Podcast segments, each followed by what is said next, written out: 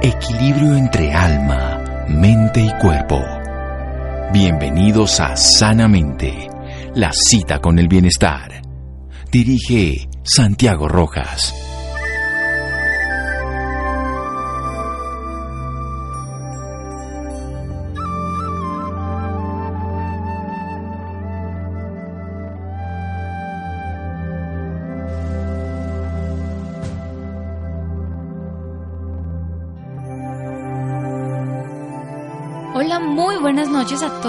Nuestros oyentes.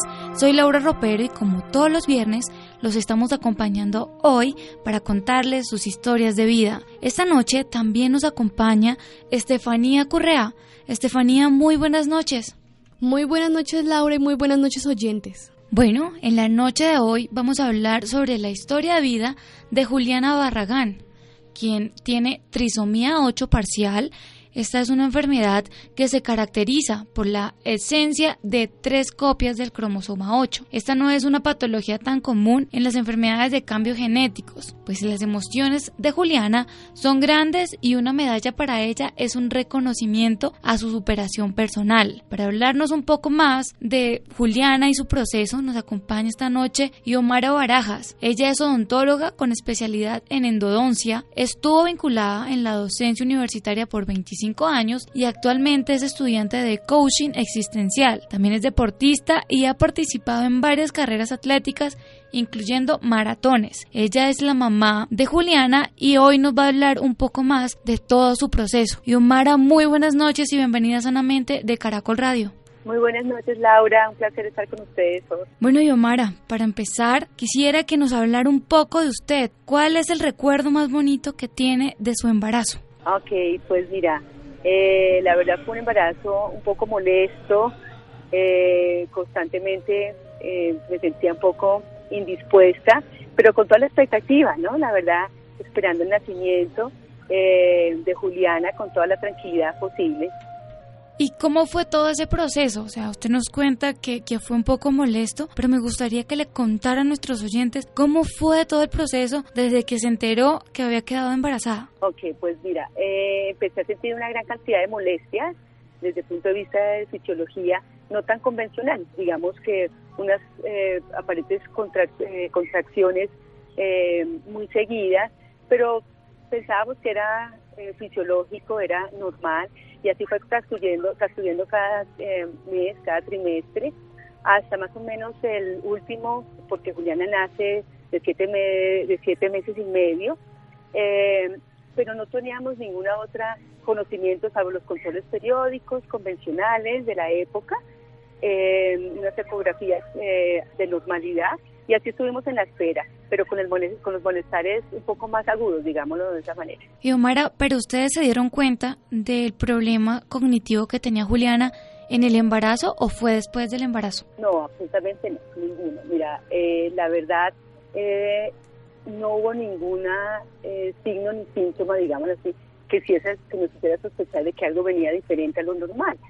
De hecho, para, la, para esa época se utilizaba, se usaba una o dos ecografías casi para poder analizar de forma muy, muy superficial eh, cómo venía el, el bebé, pero no entrar a la parte bioquímica como tal, que es donde empieza uno a observar después que hay algunas alteraciones. Y genéticamente, pues nada, no arrojaba ninguna cosa diferente a, lo esperado. Y Omara, ¿quién fue la que la acompañó en todo este proceso? Pues mira, estuve acompañada de mi esposo, obviamente, acompañada de la familia, eh, con toda la tranquilidad, ¿no?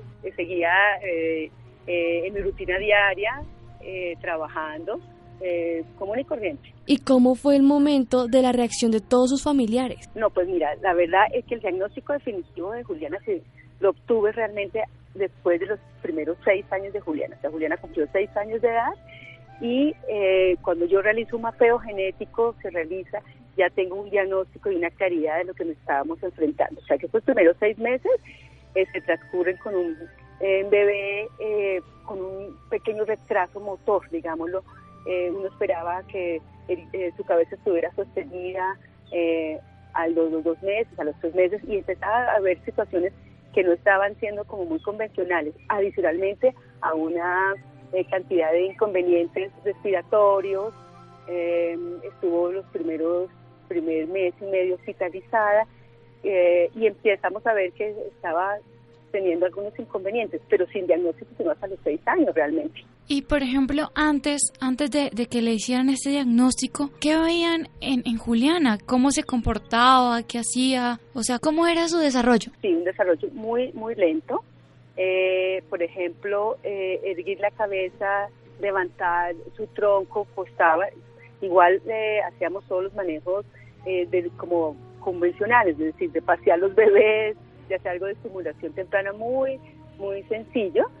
Y veíamos que ella era mucho más lenta, digámoslo, mucho más, le costaba un poco más trabajo toda esta parte motora. Y como tenía una condición respiratoria compleja, pues la verdad que pasaba más, tiempo en todos los tratamientos convencionales de pediatría eh, y así se fue desarrollando hasta, eh, igual hacíamos todo, todo el manejo eh, que era posible con los jardines infantiles de, ese momento, o sea, empezar a socializar, pero ella siempre estaba un poco más lenta en su proceso que los demás niños. Y Omar, vamos a hacer un pequeño corto y ya regresamos hablando un poco más de la historia de vida de Juliana Barragán aquí en Sanamente de Caracol Radio. Síganos escuchando por salud. Ya regresamos a Sanamente. Bienestar en Caracol Radio. Seguimos en Sanamente.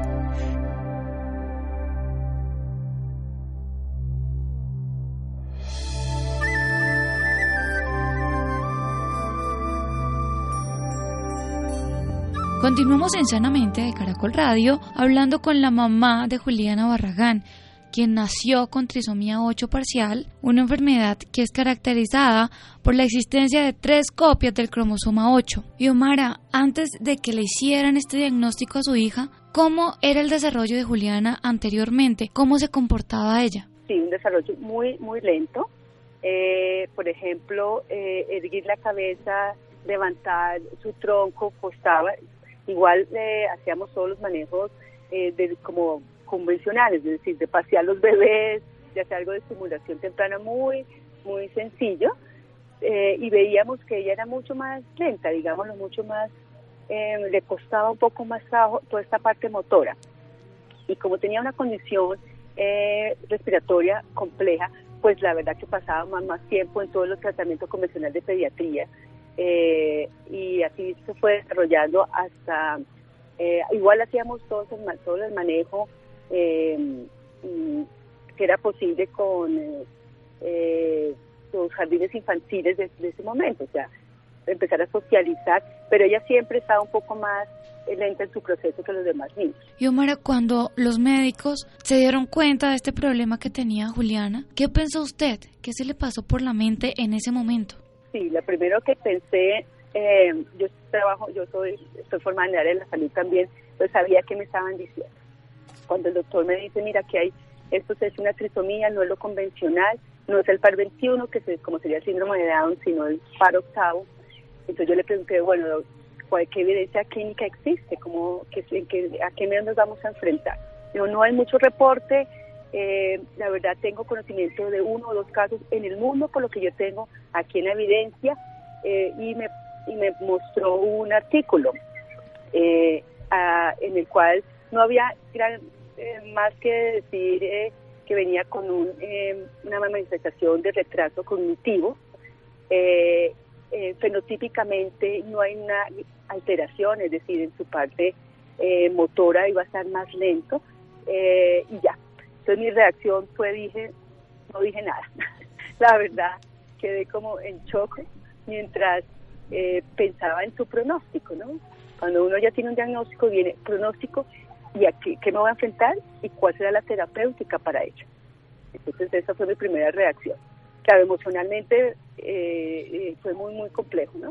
Súper complejo. ¿Y quién, ¿Y quién estaba con usted en ese momento? En ese momento estaba mi esposo, y estaba mi familia. Entonces em, eh, lo socializamos, vimos que eh, Juliana venía ya con un diagnóstico, como te lo acabo de explicar, y que empezaba a hacer, eh, a hacer todo lo pertinente al manejo que es el acompañamiento de terapia ocupacional, que es lo primero que uno hace, ¿no? La parte pediátrica, pues para mirar cómo está eh, su comportamiento fisiológico con diferentes situaciones, pero Juliana empezaba a, enfermarse muy seguido.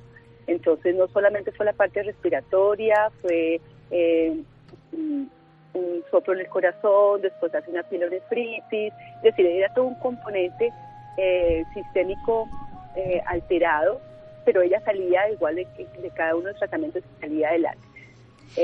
y bueno, ahí seguíamos en su acompañamiento, ¿no? ¿Y cuáles fueron las recomendaciones del médico a toda la familia? No, no hubo ninguna eh, recomendación específica porque eh, cuando te enfrentas a este tipo de patologías cognitivas, eh, te quedas con sin saber qué más hacer. Es decir, ¿qué es lo que te dicen? Bueno, aquí van a necesitar un, acompañamiento de terapia ocupacional, un acompañamiento de fonoaudiología, un acompañamiento de fisioterapia propiamente dicho, de psicología que se necesita, pero necesitamos ir integrando y socializando a la, a la niña eh, para que se vaya desarrollando común y corriente. Entonces no, no es que haya un, protocolo realmente para esto, ¿no? Y en todo ese proceso que le empezaron a hacer a Juliana, ¿cómo, ¿cuáles fueron las principales dificultades que tuvieron? Bueno, las primeras dificultades que tuvimos, eh, independientemente de la parte fisiológica de Juliana, eh, era que pudiera integrarse a, a, una, a un jardín infantil común y corriente, que pudiera eh, desarrollarse como los demás niños, que pudiera ir jugando eh, con los demás niños, eso no fue tan fácil, la verdad. Y por ejemplo, desde que empezó el proceso de tratamiento con Juliana, ¿cómo fue su relación con los médicos, con las personas que ella se rodeaba en ese, en ese momento? Bueno, pues tuve la fortuna de tener un excelente acompañamiento con una gran terapeuta ocupacional con la misma pediatra eh, eh, y su grupo interdisciplinario. Entonces, eh, Juliana terminaba de socializar en un jardín y de inmediatamente salíamos a las terapias, todos los días. A cuanta terapia necesitaba, se la hacíamos. en la parte de fonología lo hacíamos, todo, todo lo, lo acompañamos todos los días. Esto fue un trabajo de todos los días. ¿Y cómo fue el apoyo en pareja? El apoyo en pareja, eh, pues por fortuna fue muy fuerte, ha sido muy, muy gratificante, eh, porque se mueven las emociones, obviamente. Es una mezcla de, eh, ¿y ahora qué voy a hacer? no Es una mezcla de siempre de pensar qué será el futuro, y cómo se desarrolla, hasta cuándo llegará. ¿Será que sobrevive a este proceso? Entonces, e, esas, esas preguntas siempre te dejan tambaleando, pero aprende uno que vamos a hacer día a día. Eso ha sido uno de los grandes aprendizajes para mí. Entender que vamos paso a paso, que vamos día a día y que vamos desarrollando conforme lo que, vamos, lo, que se va presentando. ¿Cómo se fortaleció la relación entre Juliana y usted? Pues eh, el vínculo es total. En el primer momento, eh, para mí fue muy, muy complejo entender qué estaba pasando. Entonces, se hacen unas preguntas que no van, como ¿por qué? Y yo ya aprendí que no es por qué, sino para qué. Para poder eh, eh, fortalecer y, y, socializar que no soy la única que lo vive, por ejemplo, que hay eh, muchas personas idóneas y de gran capacidades, no solamente en su profesión, sino desde lo emocional, que te acompañan, que definitivamente a veces subestimamos las capacidades de estos niños y te sorprenden cada día más.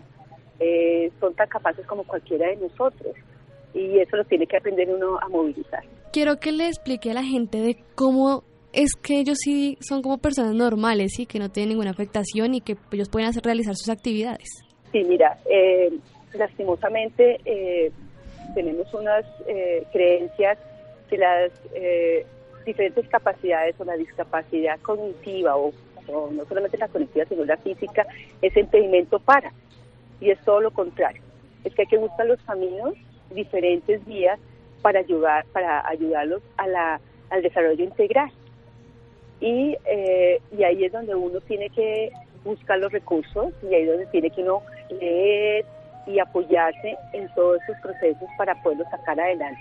Eh, son eh, personas muy sensibles, obviamente, personas desde lo emocional em, muy eh, transparentes, ellos son un amor incondicional, ellos, no, ellos son una inocencia y ahí también hay que apoyarse y ayudarlos a, que sean un poco cada día más adultos para poder eh, organizarse en la sociedad, que, que no es tan fácil ese proceso, ¿no?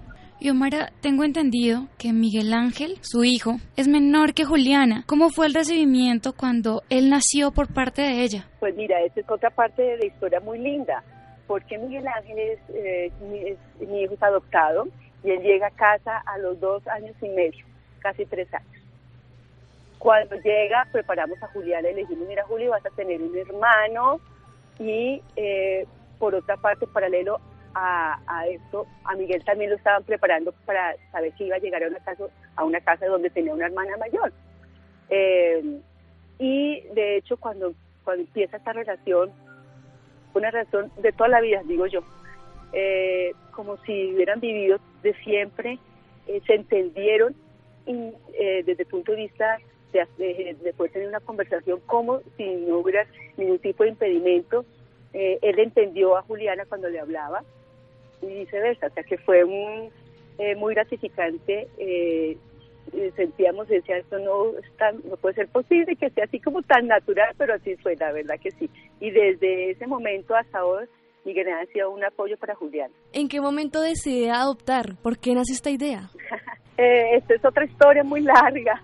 Eh, la verdad, en primera instancia, mm, eh, yo dije, bueno, voy a dedicarme solamente a Juliana. La idea es volver a ser madre, no la tuve en la cabeza, eh, pero definitivamente, definitivamente hay cosas donde uno no tiene el control y la vida y el universo y Dios te pone cosas muy muy lindas y entonces eh, mi esposo sí eh, quería adoptar, quería tener la posibilidad de tener otro hijo y así fue cuando surge esa idea de de tener la posibilidad de otro hijo maravilloso y por qué no en adopción y así fue. ¿Y la relación de Miguel Ángel y Juliana aún sigue siendo tan buena? Siempre lo ha sido, absolutamente. ¿Y la relación de Juliana con los demás niños con los que se rodea en todo momento, cómo es?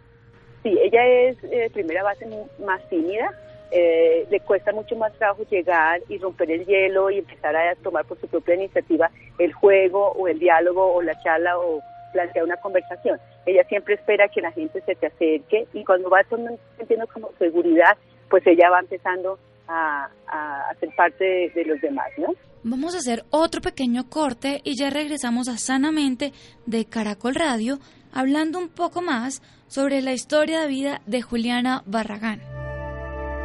Síganos escuchando por salud. Ya regresamos a Sanamente. Bienestar en Caracol Radio. Seguimos en Sanamente.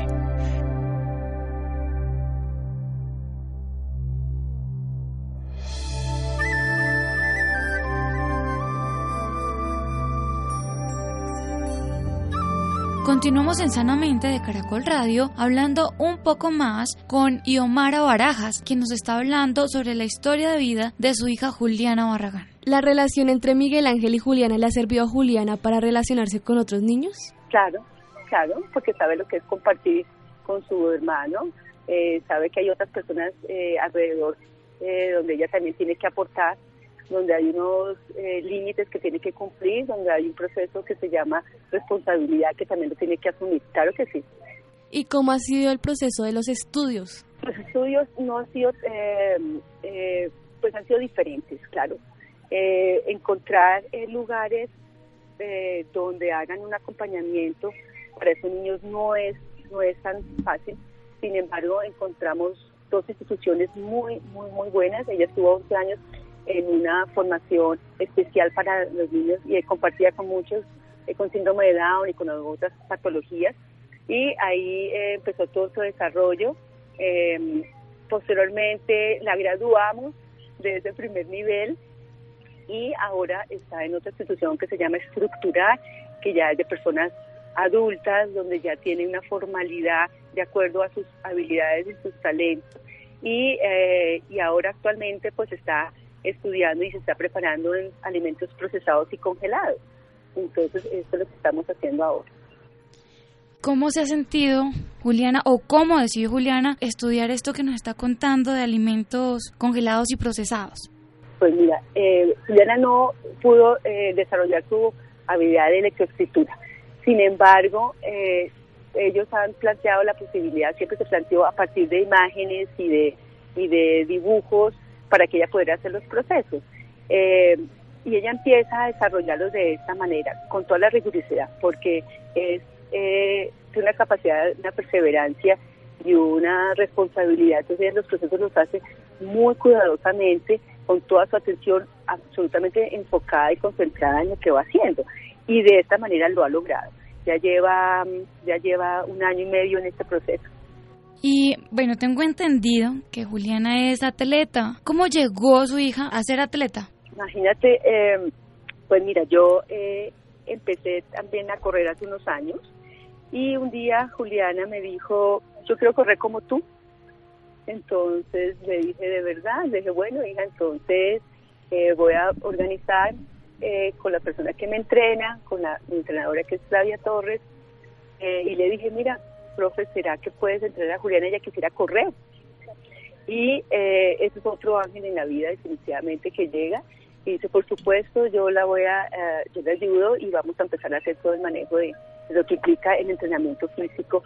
Y, eh, y de eso hace unos cuatro años, hasta eh, esta semana que por primera vez compite en ah, las pruebas en, en CIDES y ha sido absolutamente gratificante. Y Omara, ¿cómo fue todo este proceso? ¿Cómo prepararon a Juliana? Eh, empezamos, bueno, la profesora organizó un plan de trabajo para ella, eh, adecuándola eh, de acuerdo a, su, a sus capacidades y em, entrenada tres, cuatro veces a la semana, eh, rigurosamente una hora, una hora y cuarto de acuerdo a, a lo que la entrenadora va haciendo, cree que es más prudente para ella, ¿no? ¿Y cómo se empoderó Juliana por medio del atletismo?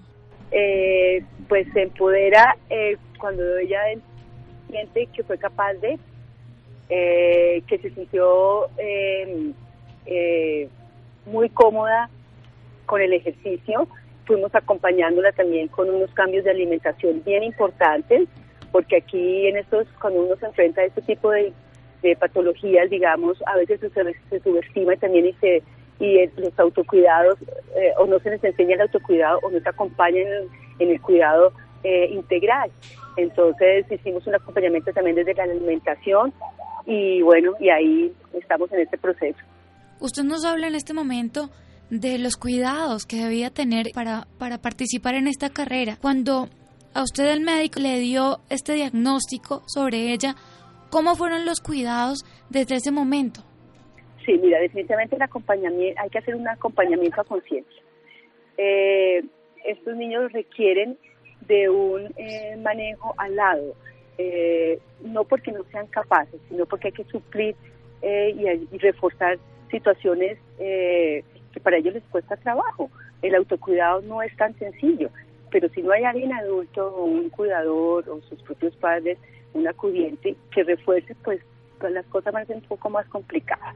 Entonces a veces se deja que ellos coman lo que les parece, se dejan que ellos hagan una eh, una limpieza, por ejemplo, de cavidad oral como ellos crean y en la parte motora tienen eh, complicaciones, hay que enseñar técnicas, pues eso no es tan fácil que ellos lo aprendan, entonces hay que, hay que apersonarse y definitivamente hay que ayudarles a estos procesos. Y eso es lo que hemos hecho con Juliana y ella ha respondido perfectamente a eso. ¿Y cómo fue la preparación de ustedes como padres para llevarla a todos estos tratamientos y todas estas situaciones y hábitos que ya debe tener?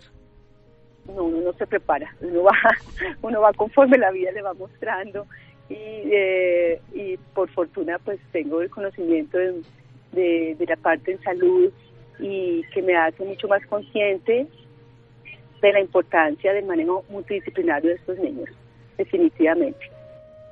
Y Omara, ¿qué consejo le da a todos los padres que están pasando por una situación similar? Bueno, primero, eh, que no están solos, que no son los únicos. Eh, a veces uno piensa que esto solamente le pasa a uno, ¿no? Y resulta que, compartimos muchas enseñanzas. Eh, es bien importante ir despacio, ir despacio porque la parte emocional es muy complicada, esto de aceptarlo no es tan sencillo, pero en la medida que ya se hace una realidad, que tenemos un diagnóstico, que hay un pronóstico, que se entiende que hay procesos que se pueden llevar a cabo, que hay un acompañamiento, que hay gente idónea para trabajar con ellos de la mano, pues hay que asesorarse, hay que asesorarse de los buenos pediatras, hay que asesorarse de buenos terapeutas ocupacionales, de toda la parte de fonología, porque siempre encuentra uno quien le ayude, quien le ayude. Eh, y eso va de la mano con eh, la movilización de las emociones con los hijos también, mostrarles a ellos que no están solos, preguntarles cómo se sienten. A veces no caemos en cuenta y ellos eh, nos conformamos con un bien, estamos bien. No es estamos bien, es qué sientes. Sientes ira, sientes hoy miedo, hoy estás triste, hoy estás feliz, y acompañarlos en estos procesos que ayuden a ellos a, madurar también emocionalmente, a madurar emocionalmente. Entonces, para todos los padres, eh, eso es un lindo aprendizaje, es un aprendizaje de todos los días, de, lo que justo llega en el momento, vamos trabajando conforme a, a, lo que se va presentando. Eh, claro, también hay unas preguntas con respecto al futuro, ¿no? Es decir, uno dice, eh, hasta cuándo podrán aprender, qué podrán aprender, qué va a pasar cuando no, estén, no haya quien los acompañe. Eh, pero las respuestas se van dando conforme uno va viviendo. Y Omara, ¿cómo ser fuerte en situaciones como estas? Pues a veces hay que permitirse no ser tan fuerte. Entonces está bien, esto es un momento porque a veces se dice, bueno, un momentico, yo sí a veces tengo niveles de frustración, aceptarlos, decir, bueno, hoy me siento, hoy no me siento tan fuerte, pero eso no quiere decir que no saques la fuerza después para hacerlo. Entonces, eh, y lo logra uno, simplemente lo logra. ¿Y qué le ha dejado Juliana a la familia y a usted de aprendizaje? Bueno, que gracias a la diferencia eh, se puede ver lo legítimo de los demás, por ejemplo. Que gracias a la diferencia podemos entender eh, la inclusión. Que gracias a la diferencia eh, la disciplina y el perseverar se logra, eh, se, logran las metas, que, eh, estos seres humanos hacen parte de una sociedad que tiene también que movilizarse y que tiene que aprender a eh, hacerlos parte de la misma. Entonces los aprendizajes han sido absolutamente maravillosos. Y Omara, ¿usted ha sentido algún rechazo hacia su hija? Pues mira, como todo en la vida, ¿no? Siempre hay a veces unos momentos en que no, que no les es fácil a los demás entender qué está pasando. Entonces, eh, rechazo como tal, no, la real es más tampoco lo permitir, digámoslo de esa manera. Pero siempre pasamos por unas y otras situaciones de comentarios de personas que no, no estaban entendiendo el proceso, eh, cosas como qué será lo que le pasa a esa niña que no puede vestirse sola o no puede ser tan autónoma, cosas de ese estilo. Entonces yo invitaba a la gente en un primer momento, claro, me, da, me movilizaba, me daba una sensación de, de molestia y de rabia, pero después entendía, bueno, me pongo los zapatos de los demás también, eh, ellos no saben, ¿no? Entonces hay que enseñarles, hay que enseñar que hay gente que es distinta, hay que enseñarles que no todos tenemos las mismas capacidades, hay que enseñarles lo, eh, lo gratificante que es eh, tener la posibilidad de desarrollar cosas que uno cree que no puede hacer. Entonces, eh, hay que enseñar a las personas y hay que socializar eso definitivamente.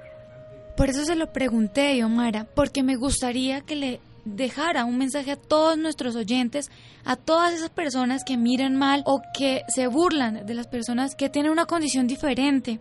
Sí, mira, eh, definitivamente no tenemos el control de las cosas. Uno a veces piensa que todas las cosas van a salir como uno piensa que van a salir.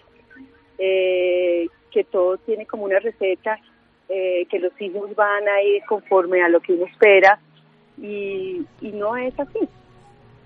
Eh, la sociedad y los núcleos familiares, las instituciones educativas eh, deben ir abriendo los espacios para aquello que no es como uno espera.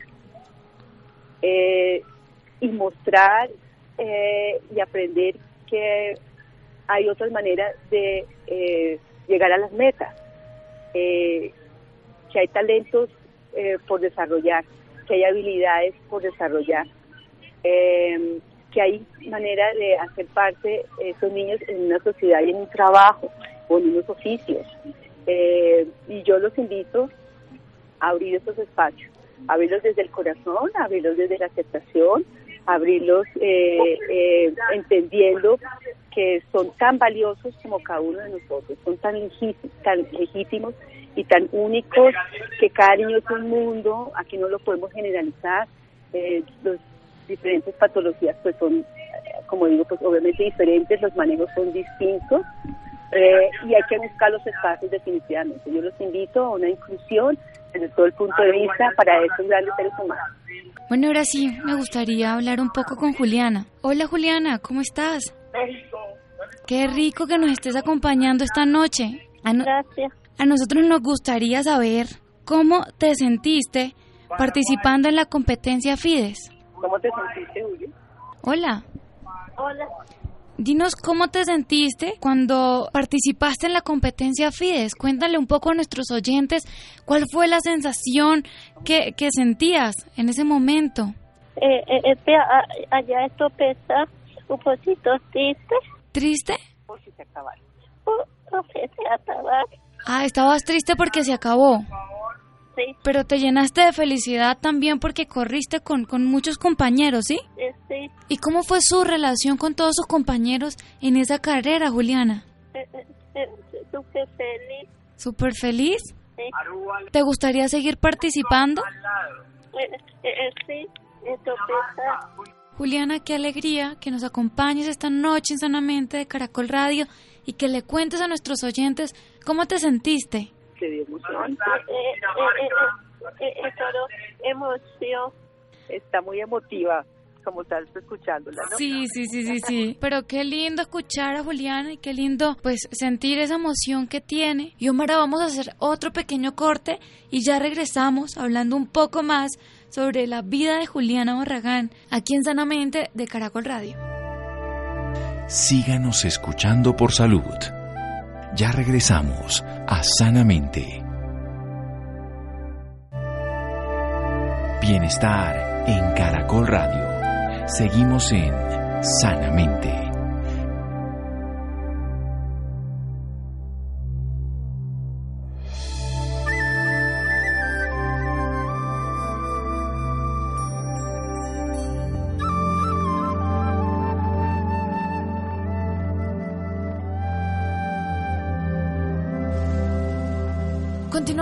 De Caracol Radio hablando un poco más sobre la historia de vida de Juliana Barragán.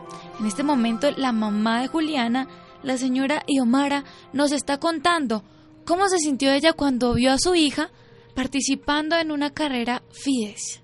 Eh, sí, en primera instancia estaba muy, eh, estaba bastante eh, angustiada, nerviosa, porque no sabía cómo que se iba a enfrentar cuando empezó eh, a observar toda la, eh, la dinámica eh, y el acompañamiento que nos hace que nos hizo compensar básicamente con todos estos niños empezó a estar mucho más tranquila cuando alcanza a visualizar y a ver que todos los demás están haciendo unas pruebas tan parecidas a las de ella pues le da, le da mucha emoción. Entró con mucha ansiedad pero igual hizo los procesos como cualquier otro niño.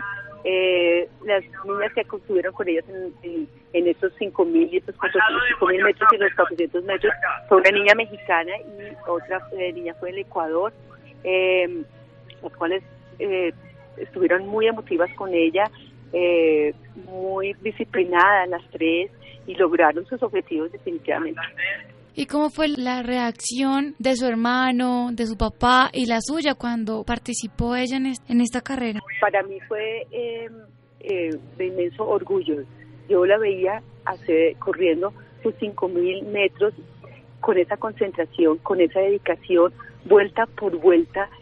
Eh, yo que soy corredora sé lo que implica hacer ese, practicar ese hermoso ejercicio, ese, eh, deporte. Y yo decía, es demasiada la capacidad que tiene definitivamente eh, la resistencia, la perseverancia, eh, fue absolutamente emotivo, todos estábamos felices, hicimos un acompañamiento, estaban eh, toda la, delegación de Compensar estaba con nosotros, eh, el apoyo fue ha sido maravilloso y el sentir pues gratificante, ¿no?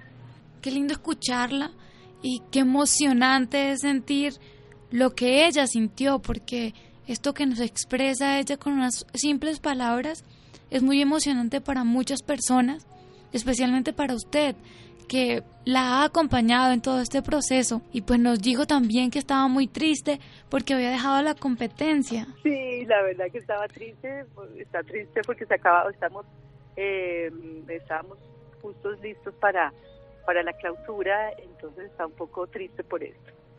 Me gustaría que le dejara otro mensaje a todos nuestros oyentes ya para finalizar. Eh, bueno, el mensaje es un mensaje primero de agradecimiento a Dios, a la vida. Sin estos seres definitivamente uno no, logra crecer. Eh, el mensaje es para invitar a la inclusión a todos estos maravillosos seres humanos, hacer los acompañamientos, a desarrollarlos, a integrarlos de todas las disciplinas. El desarrollo definitivamente es multifuncional, eh, hay, que, eh, hay que perseverarlo, es diario, hay momentos de, de cansancio y a veces de debilidad y hay momentos en que a veces dicen no, no veo como por dónde salir, pero no es así, definitivamente sí encuentra uno eh, por el camino muchas, muchas personas que te dan la mano. la fuerza la tenemos, eh, esto, eh, esto tiene una razón de ser. Entonces, para adelante, y para mí ha sido gratificante poder socializarlos. Muchísimas gracias a ustedes, por favor. No, muchísimas gracias también a ustedes por acompañarnos esta noche y por contarle a todos nuestros oyentes esta gran historia, como es la de Juliana. Mil gracias, Omar, y mil gracias, Juliana, por acompañarnos esta noche en Sanamente de Caracol Radio. Muchísimas gracias a ustedes, Laura, por este momento que nos dieron. Un abrazo inmenso. Uy, ¿te quieres despedir? Eh, eh, eh, este muchacho es por ese oriente. Estoy triste. Muchas gracias. Eres hermosa. Ay, mira. a llorar. Bueno, y así se despide Juliana de todos nuestros oyentes. Muchísimas gracias, Guiomar, y muchísimas gracias, Juliana, por acompañarnos esta noche y por contarnos su historia de vida. También muchas gracias a todos nuestros oyentes por acompañarnos una vez más en nuestro programa. Esperamos sigan escuchándolo para que aprendan mucho más de personas como Juliana, que a pesar de los obstáculos que le puso la vida, disfruta cada día y cada minuto con las personas que quiere. Muy buenas noches y sigan escuchando la programación que les tiene Caracol Radio.